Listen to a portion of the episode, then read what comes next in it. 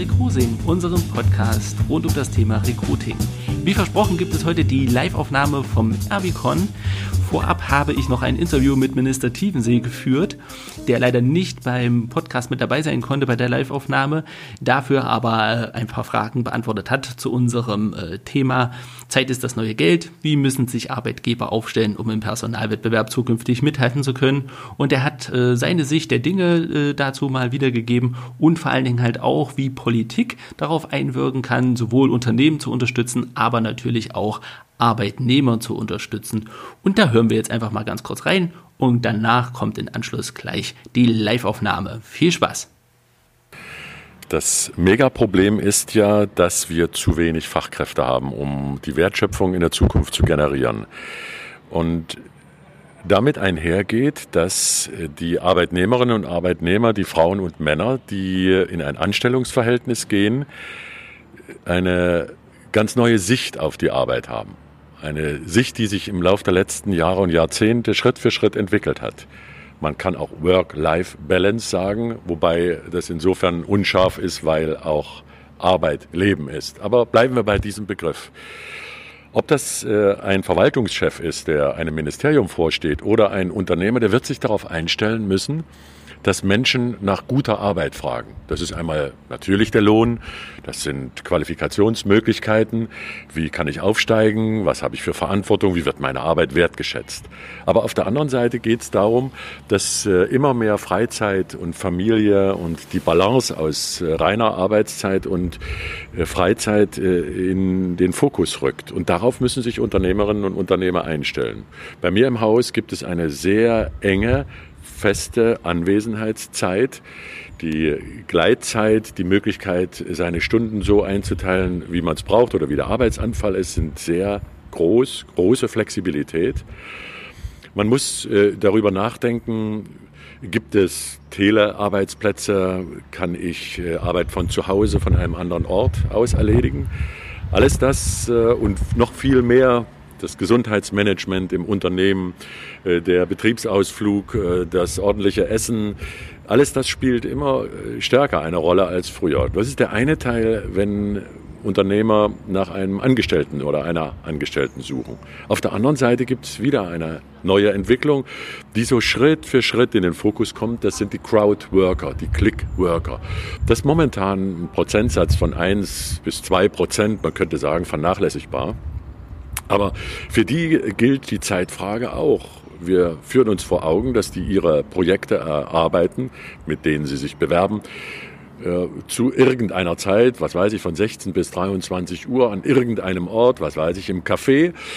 Sie verfügen nicht über eine Organisation im Hintergrund, die ihre Rechte schützt, auch die urheberrechtlichen, aber auch die Fragen des Arbeitsplatzes, der Arbeitszeit, der Sozialversicherung, der Rentenversicherung. Alles sind offene Fragen und diese neue Form der Zeitarbeit, diese neue Form der äh, Projektarbeit, eben des Crowdworkings, die haben wir noch gar nicht richtig auf dem Schirm. Wir äh, haben in äh, unserer Regierung, meine Kollegin Werner und ich, uns schon vor zwei Jahren mit einem äh, Kongress damit beschäftigt, mit unterschiedlichen Workshops. Und hier geht es darum, dass wir dieser neuen Tendenz eine Grundlage im Sinne guter Arbeit geben, die diese Menschen sicher macht, ihnen eine Sicherheit bietet, eine enorme Herausforderung für die Zukunft. Also Sie sehen, die Arbeit, Arbeit 4.0, ist im Wandel und diese Transformation hin zu ein, einer neuen Form der Arbeit,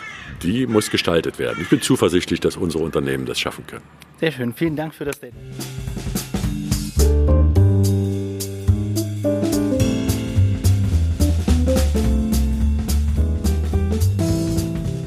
Hallo, willkommen, äh, willkommen zur Live-Aufnahme von unserem Podcast Recruiting. Wir sitzen heute in der Arena Erfurt beim Erwicon und ich freue mich, dass Norman an meiner Seite sitzt, der mit mir heute zusammen ein bisschen die Moderation macht. Wobei ich hoffe, dass du auch natürlich von deinem Wissen hier ein bisschen was äh, in die Runde mit, ähm, mit reinträgst. Und ich würde gerne unsere Teilnehmer gleich vorstellen, die heute im Podium sitzen und wir gehen der Reihe nach rum. Wir haben uns auch entschieden, dass wir ähm, uns alle duzen. Das macht die Sache einfacher und unser Podcast ist natürlich auch ein sehr frisches Format, deswegen kommt das, äh, kommt das wesentlich besser an. Und äh, ich fange an mit Thomas. Thomas, sag doch mal ganz kurz, äh, wer du bist und äh, ja. Ja, ich bin Unternehmer und Politiker in einem, aber heute eher der äh, auch Unternehmer, weil wir alle geprägt sind von dem Eindruck, Leute zu suchen, händeringend, aber natürlich auf der anderen Seite auch politisch Lösungen suche, um das zu befeuern und da sicherlich auch neue Wege bereit sind zu gehen, gehen zu müssen, weil die Standardlösungen, die wir auch seit Jahren in ähnlichen Formaten diskutieren, ja scheinbar bis jetzt noch zu keinem Erfolg geführt haben. Ja, sehr schön. Dann ähm, sitzt direkt neben dir die Bea. Bea, stell dich doch einfach mal ganz kurz vor, wer du bist und was du so machst. Ja, ich bin auch in einer Doppelrolle hier. Auf der einen Seite bin ich Vorsitzende der Geschäftsführung der Agentur für Arbeit in Erfurt und auf der anderen Seite bin ich in der Funktion auch Arbeitgeberin, auch Ausbildungsbetrieb für äh, betriebliche Ausbildung bis hin zu Trainees. Sehr schön. Ja, Norman, auch wenn dich unsere Hörer schon kennen, äh, stell dich mal ganz kurz vor. Ja, mein Name ist Norman Lepach, ich bin Geschäftsführer der Persopem GmbH. Ich sitze auch in zwei Rollen hier. Einmal als jemand, der Personal ja, sucht für andere und aber auch gleichzeitig als Arbeitgeber. Das heißt, mein Unternehmen braucht auch Mitarbeiter und mein Unternehmen möchte seine Mitarbeiter auch an der Stelle binden und halten. Sehr schön. So, dann wechsle ich mal bei mir äh, zur rechten Seite. Paul, wo, bist, wo kommst du her? Was machst du? Ja, mein Name ist Paul Schmidt. Ich leite bei Verdi in der Region, also der Gewerkschaft Verdi, Vereinte Dienstleistungsgewerkschaft, die äh, Bereiche Jugend und Bildung in der Region Sachsen, Sachsen-Anhalt, Thüringen.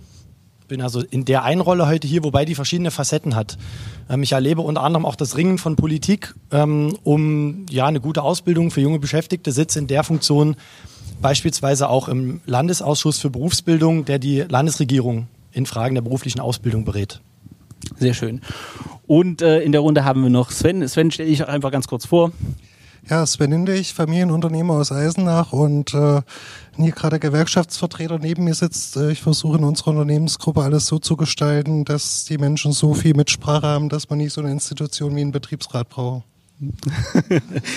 ich sehe, das wird heute eine spannende Diskussion. Ich äh, stelle mal ganz kurz das Thema vor. Und zwar haben wir uns äh, eine ganze Weile zusammengesetzt, Norm, und haben überlegt, was könnte für ein spannendes Thema äh, für die Live-Aufnahme da sein. Und wir haben uns auf Zeit ist das neue Geld geeinigt. Und zwar im Speziellen, wie müssen sich Unternehmen aufstellen, um im Personalwettbewerb halt zukunfts zukunftsfähig zu sein. Und gerade in Thüringen ist das durchaus ein, ein Thema. Und Norm, da will ich dich auch gleich als allererstes fragen, wie ist denn so aus Personalsicht, wie, wie, ist das denn in Thüringen? Ja gut, das ist in Thüringen sicher nicht anders als in anderen Bundesländern, aber es ist auf jeden Fall so, dass es ja, in, im Wettbewerb um gutes Personal immer darum geht, was bietet ein Unternehmen, eine Einrichtung, eine Institution für Anreize.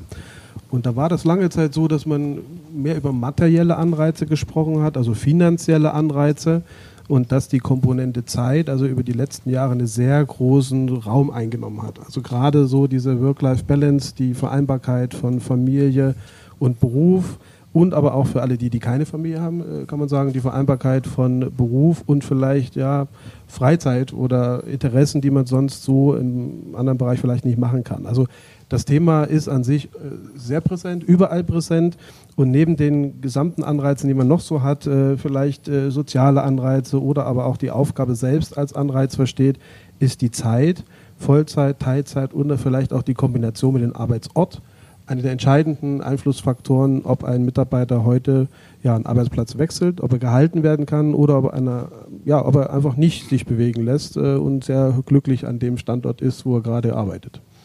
Bea, wie ist denn das aus der Erfahrung der Arbeitsagentur heraus? Ähm, stellst du das auch fest, dass äh, gerade die Arbeitnehmer oder die Leute, die auf Suche sind, ähm, durchaus äh, nicht nur das Thema Gehalt auf, auf dem Schirm haben, sondern auch das Thema Zeit? Wie sind meine Arbeitszeiten? Habe ich flexible Arbeitszeiten? Habe ich vielleicht Homeoffice? Äh, was sind da eure Erfahrungen? Ja, eigentlich kann ich das nur bestätigen. Es nimmt in der Tat immer mehr Raum ein, aber ich glaube, man muss auch ganz genau hingucken, was veranlasst eigentlich gerade junge Mitarbeiter oder junge Bewerber, äh, dass sie eben diese Position beziehen und dass sie heute eine ganz andere, auch ethische Auffassung zum Thema Arbeit haben. Und äh, da merkt man schon, dass ganz viele erlebt haben bei der Generation ihrer Eltern, dass insbesondere die Väter irgendwann kommen und sagen, ich habe ja meine Kinder nicht aufwachsen Chancen sehen. Ich will das jetzt bei den Enkelkindern nachholen. Also der beste Anreiz zu sagen, aber gerade ich will natürlich meine Kinder begleiten durch ihre Kindheit und ihre Jugend. Also verzichte ich auf der anderen Seite vielleicht sogar auch auf ein Stück Geld, um mehr Zeit zu haben und um äh, vielleicht auch eine Entscheidung zu treffen, die gar nicht mal mehr heißt äh, Beruf und Familie, sondern Beruf oder Familie. Ich sehe auch im eigenen Haus, dass nahezu alle jungen Väter inzwischen einen Teil der Elternzeit übernehmen. Und da hat man dann schon auch die Herausforderung, äh, wie man das kompensiert und wie man da einen guten Ausgleich schafft. Und das geht ja noch weiter. Wenn wir schauen, was die jungen Leute antreibt, dann ist es natürlich Sinn in der Arbeit, dann ist es sich mit den Unternehmenszielen auch identifizieren zu können, auch die Position des Unternehmens zu teilen das wird ja zum Teil dann auch sehr politisch in manchen Positionen. Und äh, da stellen sie heute andere Anforderungen als früher, hinterfragen das auch. Das ist auch ganz spannend, wenn man heute in Auswahlgesprächen sitzt. Da ist man dann oft als Arbeitgeber auch der Befragte da hat sich auch manches umgedreht und man muss eben auch sehen, junge Leute sind in aller Regel oder junge Bewerber diejenigen, die naturgemäß als Einstiegsgehalt etwas weniger verdienen als die, die sie vielleicht demografisch bedingt ersetzen. Sie haben die höchsten Mieten zu tragen. Sparen ist kein Anreiz mehr, weil es kaum Zinsen gibt und ähm, auch sehr schwierig ist, Eigentum zu erwerben. Und wenn man das alles zusammenpackt, dann ist es unterm Strich für die jüngeren Bewerber auch akzeptabel zu sagen, ich verschiebe meine Prioritäten in der Gesamtgemengelage. Und da kann ich als Unternehmer, glaube ich, dann vor allem eins tun, sehr stark für Transparenz sorgen, sehr deutlich machen, wofür stehe ich Wofür steht mein Haus? Was erwarte ich von jemandem, der da mittut? Und was kann ich ihm auch an Perspektiven bieten? Hm. Da, ich, da fragen wir doch mal die Unternehmer, die, die wir heute in der Runde haben. Sven, wie sieht es denn bei dir im Unternehmen aus? Also ihr macht ja in dem Bereich auch sehr viel. Wie ist denn das? Wie erlebst du das äh, Thema Zeit bei deinen Mitarbeitern?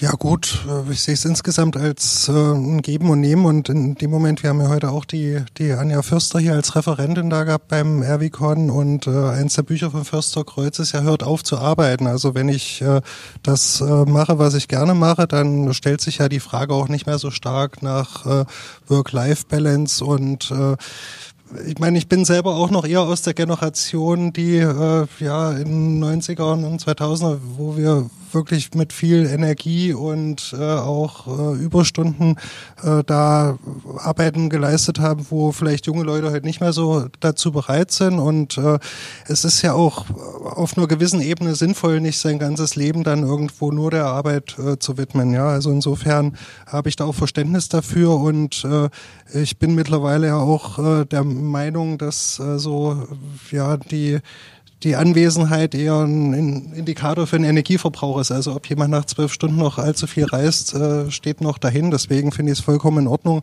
wenn man da wirklich sagt, okay, ähm, man, man hat irgendwo einen effektiven Acht-Stunden-Tag, wo man mit Spaß bei der Sache ist und äh, dann ist auch in Ordnung, äh, wenn man dann zum privaten Teil übergeht und da soll das Unternehmen auch nicht übergriffig sein. Auf der anderen Seite, wenn irgendwo die Situation ist, weil eine Messe bevorsteht oder was auch immer, dann ist halt auch schön, wenn äh, das Team von alleine erkennt, jetzt gilt's halt mal, jetzt reißen wir das ab, aber gegenüber den, den 90ern vielleicht als das äh, Missverhältnis von Arbeitsplätzen und äh, Arbeitsplatznachfrage dazu geführt hat, dass äh, vielfach halt auch Überstunden derartig eingefordert äh, wurden, dass es halt eine Selbstverständlichkeit war, dass die mit abgegolten waren, ist es heute äh, bei uns äh, eher die Selbstverständlichkeit, dass das auch wieder an anderer Stelle abgebummelt werden kann. Also dass dieser Ausgleich erfolgt äh, und äh, das halt auf Vertrauensbasis und ohne irgendwelche Stempeluhren. Mhm. Äh, Thomas, äh, du bist auch äh, Unternehmer. Wie ist das bei euch? Wie siehst du das? Und du hast natürlich auch noch die Funktion als Politiker, hast ja bestimmt auch nochmal einen Standpunkt. Erzähl uns, lass uns teilhaben. Ja, erstmal vom Unternehmen her. Ich denke, das erlebenswerte Umfeld, Arbeitsumfeld ist ja bei den Rankings, die oftmals da gemacht werden, immer Top 1. Auf Platz 7, glaube ich, kommt meist erst das Gehalt. Und ich glaube, das ist das, was man wirklich schaffen muss, weil das ist dann verschwimmt Arbeitswelt und Lebenswelt. Und das ist das Aufhören zu arbeiten, wie Sven es gerade zitiert hat. Und da muss man natürlich auch ganz andere Wege gehen, weil die Herausforderungen auch in dieser Zeit andere sind. Wir haben einen Campus geschaffen, wo einfach ein ganz normales zueinander kommen ist. Das ist jetzt nicht so, wie man von den Startups immer hört, dass es da nur noch Kickerautomaten und ähnliches gibt, sondern äh, trotzdem muss irgendwo die Möglichkeit sein, auch die Pausen zu verschmelzen, dass man nicht so harte Zäsuren hat, dass sie sich einfach wohlfühlen. Und wer sich wohlfühlt, guckt weniger auf die Zeit, ohne dass das in Ausbeutung geht. Und das ist der nächste Punkt. Äh, da muss ich eben sehen, dass ich auch mit, mehr mit Vertrauen arbeite. Vertrauen in die Arbeitnehmerschaft habe, dass sie auch Freiräume nicht ausnutzen, was ich auch nicht erlebe, sondern ganz im Gegenteil, das wird sehr intensiv zurückgegeben, wenn man das Vertrauen gibt. Und es ist auch leistungssteigernd, wenn man auch sagt, ich definiere eher über Ziele, über, über erreichbare Ziele, äh, die, den Arbeitsinhalt als Prozesse vorzugeben. Das gibt setzt viel mehr Motivation frei und all das führt dazu, dass die Leute sich auch wohler fühlen, selber Ideen entwickeln und sich weiterentwickeln wollen und auch andere mitreißen, äh, was wir früher in alten Arbeitstheorien alles per Order Mufti und Chef halt vorgegeben haben. Und wenn ich als Politiker gefragt wird, haben wir natürlich hier und da Gesetzeslagen, die da nicht so eindeutig sind, es zuzulassen. Ich schaue in äh, Paul, Pauls Richtung. Wir hatten jetzt ein EuGH-Urteil, der wieder vorschreibt, minutiös Arbeitszeit aufzuzeichnen. Das halte ich für das, was ich gesagt habe, für fatal. Natürlich gibt es Industriezweige, da muss es sein. Äh, gar keine Frage. Aber in einer, in einer Kreativbranche, das ist sehr schwierig das minutiös abzurechnen. Wir sprachen gerade über Homeoffice. Auch da wird es schwierig. Das muss alles seine Grenzen haben. Das muss auch reguliert sein und Ordnungsrahmen sein. Aber auch da muss ich Vertrauen auch gesetzlich legal leben dürfen. Und da ist mir manchmal die Gesetzeslage zu Misstrauens geneigt, zu Misstrauens gedrängt. Und ich glaube, da würden wir vielen auch einen Gefallen tun, um so Widersprüche zwischen Arbeitgeber und Arbeitnehmern aufzulösen, wenn die Gesetzeskeule nicht immer droht und äh, die bösen Kontrollen und was wir alles haben. Also auch die Bürokratie, die dahinter hängt. Bürokratie ist oft auch nur ein Ausdruck von Misstrauen. Äh, die schwarzen Schafe wird es immer geben.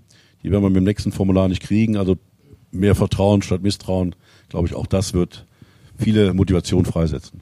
Jetzt hast du ja der Moderation schon vorweggegriffen, äh, denn zu Sorry. diesem Urteil wollte ich äh, kommen. Aber äh, bevor wir da nochmal genau drüber äh, sprechen, Paul, wollte ich wissen, das ist ja so ein Punkt, den ihr, äh, der, der mit Sicherheit auch geschätzt wird, aber den ihr durchaus auch so ein bisschen kritisiert als Gewerkschaft, diese Verschmelzung, das, was Thomas halt gerade gesagt hat, äh, dass dann natürlich schwierig wird zu unterscheiden, wann ist, wann ist denn noch Arbeit, wann ist denn zum Beispiel auch Privatleben, gerade wenn ich im Homeoffice arbeite und dann sagen wir mal 22 Uhr doch nochmal Mails beantworte. Wie, wie ist denn das aus Gewerkschaftssicht? Wie erlebt ihr das? Was sind da denn so Erlebnisberichte und wo sagt ihr, muss man dann vielleicht auch doch über den Gesetzgeber Grenzen ziehen?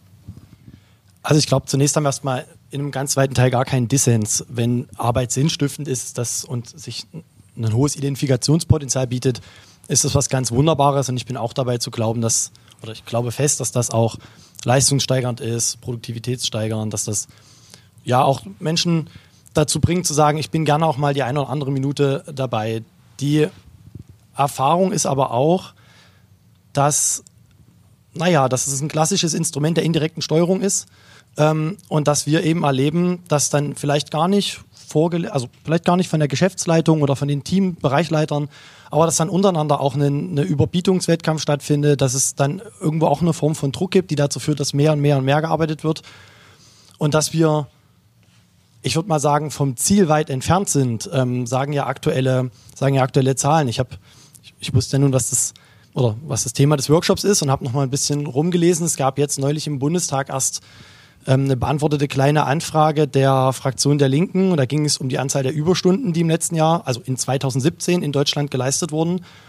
Und das war der höchste Stand seit 2007, nämlich über zwei Milliarden Überstunden und davon übrigens eine Milliarde ohne Vergütung. Und das halte ich für ein Problem. Und dann ist die Frage, ob dann nicht doch, ohne dass vielleicht eine aktive Ausbeutung seitens der Arbeitgeberseite stattfindet, das möchte ich gar niemand unterstellen. Das mag es auch geben, aber das unterstelle ich erstmal gar niemand. Aber offensichtlich funktioniert ja doch eine Art von Druck, weil ich mir im Umkehrschluss nicht vorstellen kann, dass Arbeit so sinnstiftend ist, dass Menschen in einer Zeit, wo wir wissen, dass Work-Life-Balance, dass Zeit für Hobbys, Zeit für Familie, Sicherheit auch und so weiter, dass das alles hoch gerankt ist. Ich kann mir nicht vorstellen, dass Arbeit dann doch so sinnstiftend ist, dass Menschen eine Milliarde Überstunde unbezahlt leisten. Ich gucke hier in den Raum. Äh, möchte, möchte jemand aus dem Podium äh, direkt darauf antworten? Ja, gerne. Also ich meine, ich kenne die Anfrage, ich kenne auch die Antwort. ähm, ich würde mal über was anderes nachdenken. Wir haben eine Fachkräftesituation, die einfach Überstunden leider nach sich zieht. Und ich kenne die Diskussion auch aus der Arbeitnehmerschaft. Es gibt viele, das mögt ihr immer beäugen und sagen, da ist Druck hinter, aber viele fühlen sich dem Unternehmen auch so verbunden, dass sie sagen, bevor die das Ergebnis sich nicht einstellt, bevor das Ding liegen bleibt, der Auftrag nicht abgewickelt wird, die Messe nicht stattfindet, dann knie ich mich rein und mache das. Und ähm, ich weiß nicht, wer die gezählt hat, aber ähm, zwei Milliarden Überstunden klingt eine, eine Riesenmasse. Aber bei 42 Millionen Arbeitsverhältnissen mit durchschnittlich knapp 1900 Stunden ist es trotzdem nur eine Marginale. Wir müssten darüber nachdenken, warum die unbezahlt und nicht abgegolten werden in Freizeit oder ähnlichem. Aber die, die statistische Erhebung habe ich nicht, kann ich nicht nachvollziehen. Also wäre da skeptisch. Und wir haben einen klaren Rechtsrahmen, der auch mehr Arbeit erlaubt. Sie muss vergütet, abgegolten werden, in Freizeit wiedergegeben werden. Aber wir können nicht mehr, und das ist ja auch eine politische Forderung, starr auf 40 Stunden achten, sondern wir müssen einfach sehen, dass in der Wochenarbeitszeit mehr machbar ist, mehr Flexibilität, aber nicht zu Lasten dann der, der Substanz der Arbeitnehmerschaft, aber zugunsten des Ergebnisses und unseres volkswirtschaftlichen Erfolges. Sven, du wolltest was dazu sagen? Ja, gut, äh, was, was ich halt sehe und da wieder der Unterschied mal zu 90er, und da gab es sicherlich ein Missverhältnis, dass äh, gerade hier im Osten zu wenig Arbeitsplätze da waren und das manchmal auch in so ein Ungleichgewicht gegangen ist und dann auch äh, das ausgenutzt wurde, äh, auch von, von Arbeitgebern. Ja, das äh, hat sich aber, denke ich, jetzt gedreht. Das äh, große Stichwort Fachkräftemangel ist schon gefallen. Also welches Unternehmen kann sich denn das erlauben, heutzutage auf dem Rücken der Mitarbeiter irgendwas auszutragen? Tragen. Heute ist doch jeder äh, schnell mit dem Fingerschnips an einer anderen Stelle. Also äh, wo soll dieser ganze Druck herkommen? Äh, wo hat man denn als Arbeitgeber überhaupt die Möglichkeit, so einen Druck auszuüben? Äh, das das äh, schließt sich doch aus bei der aktuellen Arbeitsmarktlage. Also ich verstehe das genauso wenig und kann auch die Zahl schwer nachvollziehen. Und auch da wieder, da gibt es sicherlich schwarze Schafe, da gibt es äh, sicherlich Start-ups und äh, auch den Trend dort eher prekäre Arbeitsverhältnisse und nur über Praktikanten und sonst irgendwas. Also gibt's alles. Aber wenn ich mich hier umgucke, äh, das was wir eher hören hierzulande ist doch, äh, wir suchen Arbeitskräfte und wer schlecht mit seinen Leuten umgeht, der hat halt dann die Konsequenz, dass er keine mehr findet. Also geht's doch auch nicht. Äh, da würde ich äh, dich auf jeden Fall gern fragen, Norm, aus deiner Praxis heraus, wie erlebst du das in den Betrieben, die du berätst? Das ist genau der Punkt, dass der Wettbewerb ja, der war nicht schleichend da, sondern der ist so massiv da, dass einfach jetzt äh, die Unternehmen ja um das beste Personal kämpfen und da stellenweise nicht nur um das Beste, sondern überhaupt um Personal kämpfen, was sie vielleicht dann auch später entwickeln. Und da stimme ich jetzt äh, beiden Vorrednern zu. Ist, äh, diese, diese, dieser Generalverdacht ist eigentlich an der Stelle äh, vielleicht ein bisschen überzogen, ähm, zu sagen, dass die Unternehmen hier ein Stück weit Schindluder treiben, weil genau die Arbeitszeit eben ein messbare, eine messbare, neben dem Gehalt eine messbare Größe ist. Und wenn ich eben mit Mitarbeitern hier schlecht umgehe und da auch äh, Überstunden fordere und die dann am Ende nicht auszahle oder sie nicht in Freizeitausgleich abgleiche, dann wird der Mitarbeiter nicht lange bei mir sein. Und das hat auch was damit zu tun, dass der Wettbewerb, der ist äh, vielleicht in den 90ern nicht so transparent gewesen. Heute kann ich über verschiedene Portale, über verschiedene Internetforen und vielleicht auch über ja, nennen wir mal eine Chat-Funktion relativ schnell rauskriegen, wie ist denn das bei meinem Konkurrenzunternehmen oder wie, die, die Mitarbeiter schauen einfach mal, ja, was kann sich denn mein Nachbar leisten, Wieso, wie macht er das und dann ist man im Gespräch und dann werden eben nicht nur, ja, vielleicht die Gehälter, obwohl man es nicht machen sollte und machen darf laut Arbeitsvertrag, aber da werden einfach Sachen ausgetauscht äh, und dann ist man vielleicht als Arbeitgeber schnell unattraktiv und da gehört das, wie schon gesagt, äh, die Zeit eben massiv dazu. Okay, äh, zum Thema Fachkräfte kommen wir auf jeden Fall noch. Äh, das spielt natürlich mit rein. Ich würde ganz gern, weil wir es schon angesprochen haben, nochmal auf das Urteil äh, des EuGH kommen. Ähm, da gibt es ja verschiedene Meinungen zu. Vielleicht nochmal für die Hörer und für die ähm, Zuschauer im Raum ganz kurz. Eine ähm, Gewerkschaft hat in Spanien quasi die Deutsche Bank angeklagt, also tatsächlich die Deutsche Bank angeklagt, dass dort die Überstunden nicht richtig dokumentiert wurden und der Europäische Gerichtshof hat hier festgestellt, dass die Formulierung Formulierungen äh, nicht ganz eindeutig sind im Gesetzestext. Zumindest habe ich das so verstanden äh, bei den äh, zahlreichen Zeitungsberichten, die ich gelesen habe. Und ähm, hat jetzt ähm, quasi alle nationalen Gesetzgeber dazu aufgefordert, hier halt ähm, ja nachzulegen und dass Arbeitszeit halt äh, lückenlos dokumentiert werden muss was äh, zu einem großen Aufschrei geführt hat, weil natürlich äh, so Themen wie Vertrauensarbeitszeit und äh, Thomas war das das schon angesagt, auch so Homeoffice-Sachen natürlich schwierig zu dokumentieren sind. Und da würde ich jetzt als allererstes gerne Paul zuhören. Ähm, eine Gewerkschaft hat es angestoßen. Wie siehst du denn das aus äh, deutscher Sicht? Wir haben ja auch einen ganz anderen Arbeitsmarkt, als der in Spanien äh, vorherrscht. Grundsätzlich bin ich, gut, das liegt in, in, meiner Rolle in der Sache der Natur, erstmal hinsichtlich dieses, dieses Urteils tiefenentspannt. Ähm, ich will es aber auch begründen. Erstmal geht es darum, dass der Europäische Gerichtshof ähm, eine Arbeitszeitrichtlinie glattgezogen hat oder nochmal zu einer Rechtsklärung geführt hat, die es seit 2003 gibt. Also wir reden im Prinzip über einen alten Hut. Und ja, der EuGH sagt, dass Arbeitszeit lückenlos dokumentiert werden muss, um dieser Richtlinie zu entsprechen. Die Richtlinie sagt unter anderem oder schreibt eine Höchst, Höchstarbeitszeit fest. Diese Richtlinie sagt, wie das mit Zuschlägen und so weiter laufen muss. Ähm, und führt da zu einer Klärung und sagt, es muss, muss dokumentiert werden. Gleichzeitig ist in diesem Urteil sind so viele Öffnungen drinne, dass ich die Aufregung ehrlich gesagt nicht verstehe. Also der EuGH benennt explizit nicht zum Beispiel, wer diese Dokumentation führen muss.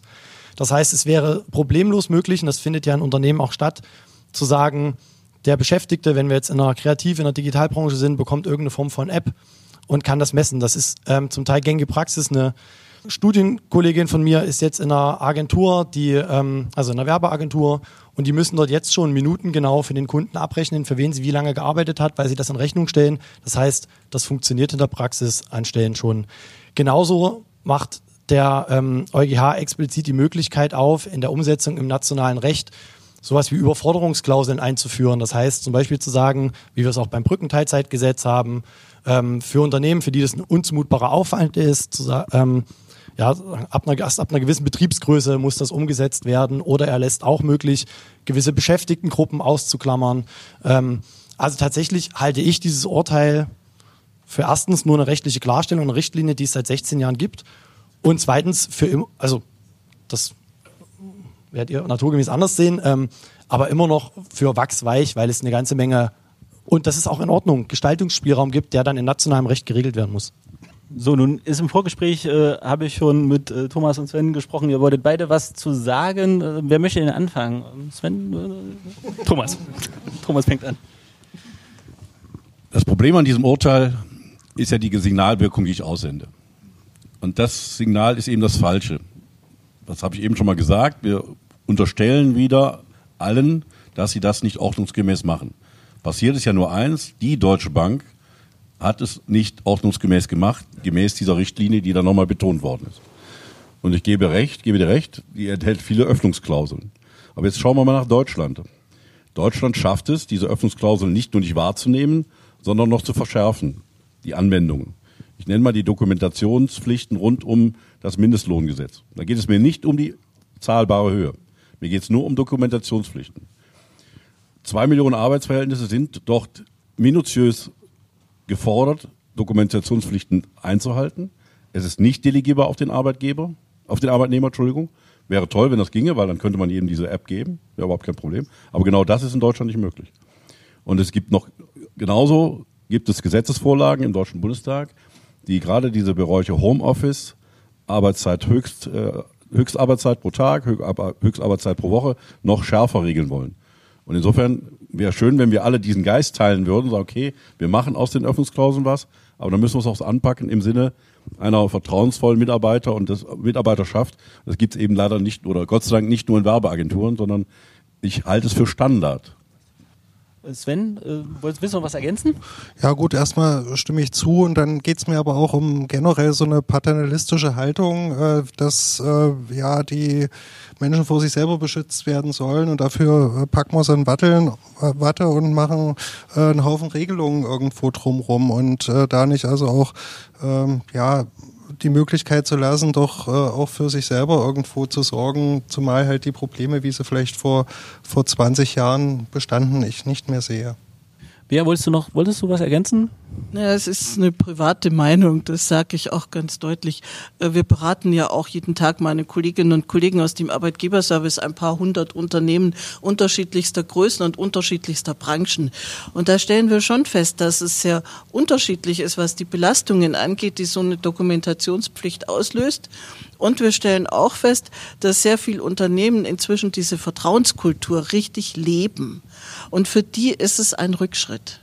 Hm. Und ich bin auch jemand, der als Arbeitgeberin sagt, ich gebe das Vertrauen, wer bei mir Telearbeit machen möchte und jetzt nicht gerade im Bereich ist, äh, Berufsberatung kann ich schlecht in Telearbeit durchführen, aber vieles andere schon. Ähm, wenn Sie Frau, Frau Fürster gehört haben, die sagt, über den Tellerrand schauen und auch mal Dinge, äh, warum nicht, ja? wenn wir ein Kiosksystem haben, ein intelligentes und noch ein Stück weiterkommen mit den ja, digitalen auch. Angeboten, sofort. Ja. Aber das sind alles Punkte, wo ich sage, was erlegen wir da den Arbeitnehmern, aber auch den Arbeitgebern auf, wenn sie jetzt bei ähm, Homeoffice nicht danach beurteilen, was wird ein Arbeitsergebnis vorgelegt und wie wird irgendein Projekt fortgeführt, sondern Zeiten aufschreiben lassen. Ich würde gerne ein bisschen, bisschen weitergehen. Wir hatten das Thema Fachkräfte angesprochen und ähm, Paul, du hattest mir freundlicherweise vom, vom DGB gab es einen Ausbildungsreport, den hast du mir zukommen lassen. Äh, und das Thema Ausbildung und Jugend ist ja auch so meins. Und Bea, du hast vor zwei Tagen, glaube ich, äh, war eine Pressekonferenz, wo du was zum Thema äh, Ausbildung äh, und Ausbildungsplätze gesagt hast. Wie wird denn das Thema Zeit äh, bei den Jugendlichen und bei den potenziellen äh, Azubis ähm, gelebt oder überhaupt bei den Azubis auch im, im Betrieb. Äh, wie ist denn das, Paul? Äh, wie, wie ist eure Erfahrung gerade mit, du bist ja Jugendsekretär, äh, wie erlebst du das denn im Gespräch? Das muss man mindestens zweiteilen. Ähm, also ich erlebe da, wo die Auszubildenden, die jungen Kolleginnen und Kollegen finanzieller Nöte oder wo ihnen finanzielle Nöte genommen sind, also wo es eine gute Ausbildungsvergütung gibt, ähm, wo das reicht, um eine Ausbildung, ja, oder um ein Leben in der Ausbildung so zu finanzieren, dass sie gegebenenfalls nicht ähm, von Transferleistung abhängig sind oder nicht abhängig sind von, von Zuschüssen der Eltern zum Beispiel, da spielt Zeit eine große Rolle. Und bei Auszubildenden glaube ich genauso wie bei, wie bei Beschäftigten im Allgemeinen. Ähm, also das ist ja kein Geheimnis, dass das gerade für die Gewerkschaften ein großes Thema ist. Die IG Metall hat das gespielt. In Verdi läuft gerade eine bundesweite äh, Befragung, wo sich bereits mehrere Zehntausend Kolleginnen und Kollegen befragt, äh, beteiligt haben, wo wir sie fragen, nächste Runde, unsere große Tarifrunde im öffentlichen Dienst, worum soll es denn gehen? Mehr Geld, mehr Zeit, ein Abwägen gegeneinander und der Trend zeigt schon ganz eindeutig, dass Zeit eine Rolle spielt und das zieht sich auch zu den Auszubildenden durch. Wir sehen das auch in Tarifbereichen bei uns. Wir haben zum Beispiel bei der Deutschen Post eine Regelung vereinbart, dass auch Geld gegen Zeit getauscht werden kann. Die IG Metall hat es ähnlich gemacht und wir erleben, dass die Kollegen sich mit überwältigender Mehrheit tatsächlich für die Zeit entscheiden. Mhm. Bea, wie ist denn das äh, in der, in der ähm, ja, Ausbildungsberatung, also äh, Berufswahlberatung? Äh, wie erlebt ihr das bei euch in der Bundesagentur? Ähm, spielt das für die Jugendlichen äh, in der Beratung auch schon eine Rolle? Wie viel Zeit, ob ich in Schichten arbeiten muss, ob ich ähm, jetzt tatsächlich einen Job habe, wo ich halt immer sehr früh aufstehen muss? Oder ist das, ist das ein Thema?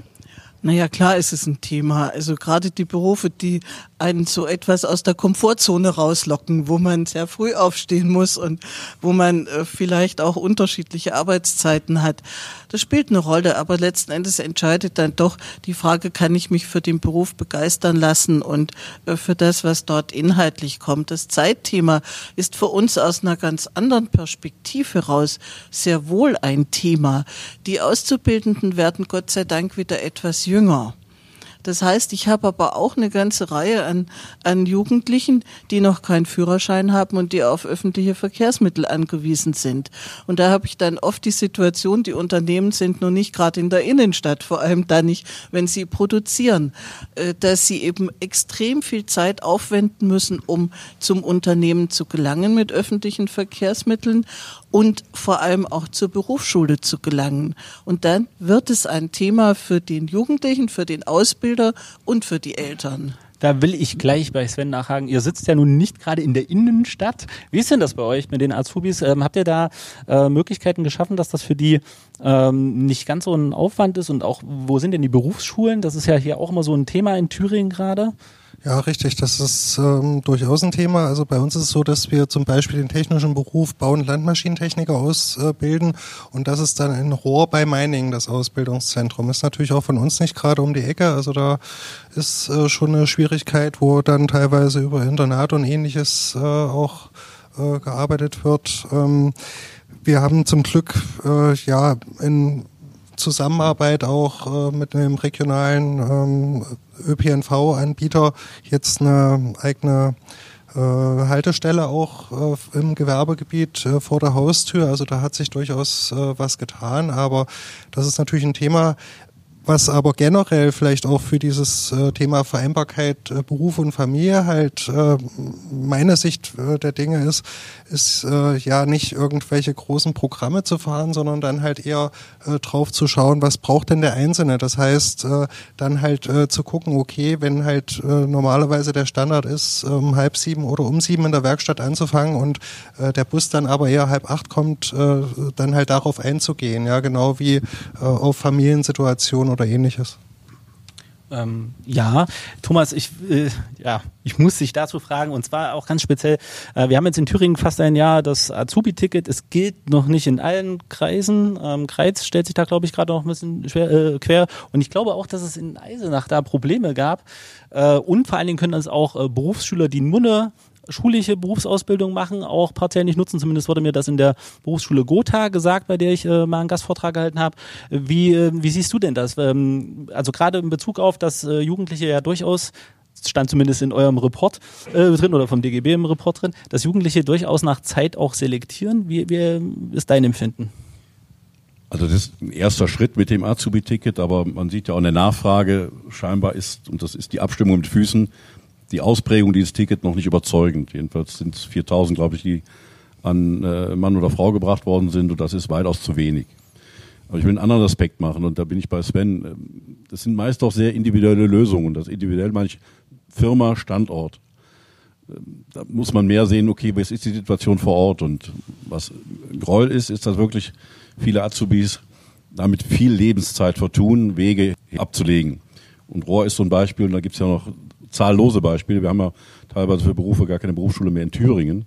Und das finde ich sehr bedenklich. Und das ist auch eine politische Aufgabe, dann auch mal entgegen äh, mit Zeigefinger und, und, und, und kleinen, kleinem Karo gerechnet, auch Berufsschulstandorte offen zu halten für Berufszweige, weil, wie geht dann ein Jugendlicher hin, neben der Zeiterwägung, wenn es den Beruf des Elektrikers in meiner unmittelbaren Umgebung nicht gibt, dann wähle ich ihn erst gar nicht.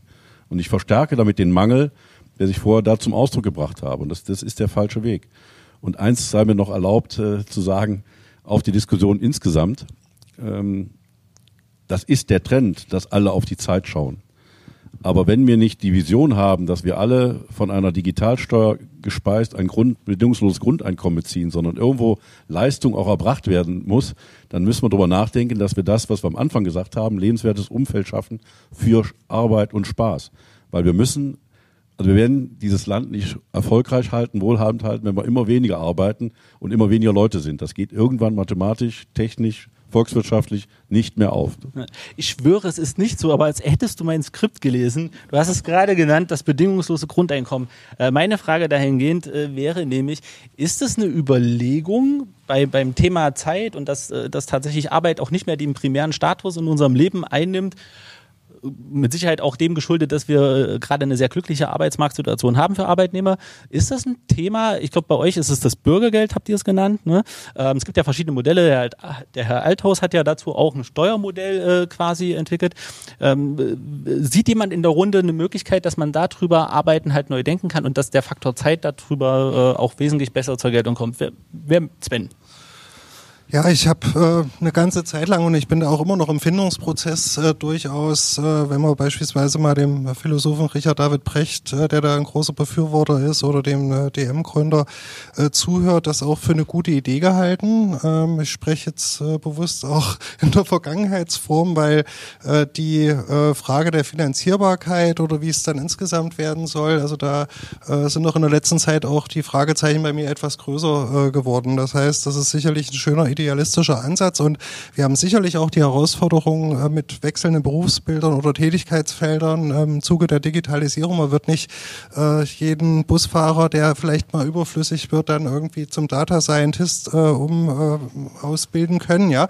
Und da wird sicherlich auch Menschen geben, die auf der Strecke bleiben und da sollte man schon gucken, wie man das Thema gelöst bekommen. Auf der anderen Seite dann dort auch in eine Haltung reinzugehen, ja, wir, wir versorgen euch erstmal und ob ihr dann einfach nur noch Bilder malt, das können wir uns wahrscheinlich nicht leisten. Also wenn die Frage mal noch etwas intelligenter gelöst wird als einfach nur äh, über Umverteilungsphrasen äh, und äh, dann nehmt doch einfach den Reichen ein bisschen was weg. Äh, ich bin offen, darüber zu diskutieren, aber äh, ich habe halt mit der Finanzierung einfach auch noch meine Fragezeichen. Thomas? Sicherlich müssen wir uns Gedanken machen, dass das Sozialversicherungssystem oder Sozialsystem, was wir heute kennen, das basiert auf Gedanken von vor weit über 100 Jahren, äh, sich an Zeitgemäßheit überholt hat. Und das, da ist eine Idee, die wir ja auch haben, liberales Bürgergeld, solidarisches Bürgergeld, gibt verschiedene Modelle, die auch die Komplexität dieser, dieses Prozesses, ist alles viel zu bürokratisch, das wollen die Leute auch nicht, das ist viel zu kompliziert, wechselnde äh, Biografien. Da müssen wir auf jeden Fall ran. wir merken ja auch, dass kaum ein System noch wirklich beitragsfinanziert ist. In der Rente fließen 100 Milliarden Steuergelder rein, etc. pp. Aber es bedingungslos zu machen oder eben keine Leistung äh, daran zu knüpfen, halte ich auch für die bedenklich, die leistungsbereit sind. Ich habe die Diskussion jetzt bei der äh, Solidarrente, wie das so schön genannt wird. Auch da sind dann Zäsuren drin, die ungerecht erscheinen. Keiner soll in Deutschland nicht auskömmlich leben können. Das Sozialstaatsversprechen gilt, aber ich denke, das ist eine schöne Utopie, aber eben nicht praxistauglich für eine Industrienation, auch nicht für Thüringen. Hm. Äh, wir müssen ein bisschen auf die Zaut schauen. Äh, Bea, du hast gerade so gezuckt. Was, äh, willst du direkt was dazu sagen? Dann naja, ich glaube, es ist einfach nicht, nicht konsensfähig. Ich gehöre auch zu denen, die äh, so etwas gewandelt sind, was die Diskussion angeht. Ich denke schon, dass sich äh, Leistung niederschlagen und zeigen muss. Andererseits müssen wir aber zwingend an Rahmenbedingungen arbeiten. Erziehungszeit, Pflegezeit, das braucht alles eine andere Bewertung.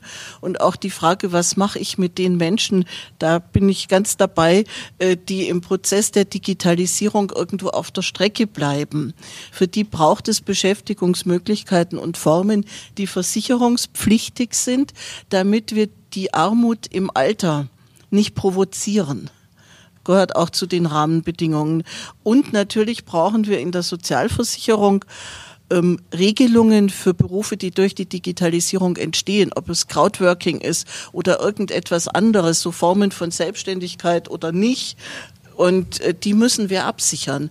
Und da gibt es überhaupt noch keine Vorschläge oder Überlegungen. Ich glaube, das sollte man einfordern.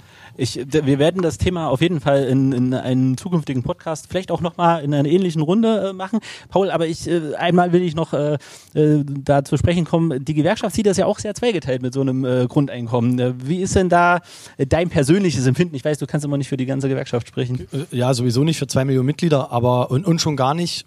Aber schrumpfend. Aber schrumpfend, ja, ist richtig. Ähm, wobei mittlerweile, wir stabilisieren uns. Und schon gar nicht deswegen, weil wir eine basisdemokratische Organisation sind und es mir gar nicht zusteht, ein Urteil darüber zu fallen, was ehrenamtliche Vorstände am Ende im Meinungsprozess beschließen. Ähm, ich bin da persönlich auch, ich bin da auch hin und her gerissen, weil ich erlebe, dass wir zwei gesellschaftliche Großtrends haben, die gegeneinander laufen. Wir haben auf der einen Seite die Digitalisierung und wir haben auf der anderen Seite eine demografische Entwicklung, die sich irgendwie, deswegen bin ich bei, auch bei der Digitalisierung nicht so ganz aufgeregt, weil ich denke, wir haben auf der anderen Seite ein Demografieproblem. Die begegnen sich irgendwo. Gleichwohl haben wir natürlich die Situation, nicht jeder, nicht jeder, jede Person mit einer einfachen Beschäftigung kann dann irgendwie, kann Ingenieur werden, zum Beispiel. Ähm, gleichwohl gibt es aber auch Berufe, bei denen ich denke, es ist auch toll, dass Menschen die nicht mehr selbst machen müssen. Ähm, es gibt eine ganze Menge Jobs. Ich war mal zum Beispiel bei Amazon auch in so einem, in so einem Lager drin und ich persönlich finde das, also erstmal bin ich froh, dass die Leute, ähm, allen Leuten, die das Spaß macht, sollen das gerne tun. Ich glaube aber auch, dass das eben nicht so super sinnstiftend ist, ähm, den ganzen Tag Pakete zu packen. Ähm, und wir erleben ja jetzt, dass zum Beispiel Amazon die ersten Packroboter hat und sie nur deswegen noch nicht weiter ein, noch nicht weiter ausbaut, ähm, weil die Firma, die diese Roboter herstellt, nicht hinterherkommt. Ähm, und die Frage ist, was machen wir denn mit Menschen, die wir eben nicht in eine höher qualifizierte Tätigkeit bringen können? Und darüber müssen wir uns unterhalten. Eine gewerkschaftliche Antwort ist eher, wir müssen darüber reden, Wochenarbeitszeit zu reduzieren. Ich weiß, dass das ja ganz sicher nicht konsensfähig ist, aber zu sagen, die Menge an Arbeit, die es gibt, neu verteilen. Und ja, das, glaube ich, würde ich gerne nochmal denken. So, mir wird angezeigt, dass ich noch zwei Minuten habe. Du willst was dazu sagen? Nö. Nö? Nö? Sehr gut. Also höchstens äh, die Ergänzung, dass ich natürlich auch äh, gerne dann jede Menge fahrerlose Transportsysteme für solche Lager, äh, Transportarbeiten dann auch in die Leger bringe. Ja, also, ja, sehr gut.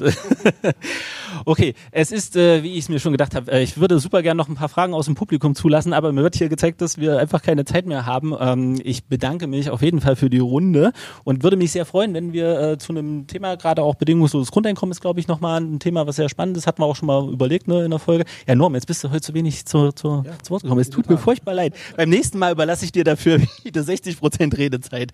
So, ich bedanke mich bei allen äh, äh, ja, Gästen und vor allen Dingen bedanke ich mich natürlich auch beim Publikum, was so schön ruhig war. Äh, das ist nämlich immer bei so einer Aufnahme ganz schwierig. Und ich freue mich auf unsere nächste Folge. Diese Folge wird man nächste Woche ähm, ähm, ja, sehen können, ich, also hören können. Ähm, ich habe schon gesagt, ähm, der, der Link steht auf den Kärtchen drauf. Und ansonsten äh, freuen wir uns einfach auf die nächste Episode und bedanken uns. Vielen Dank. Dank für die Einladung. Gerne.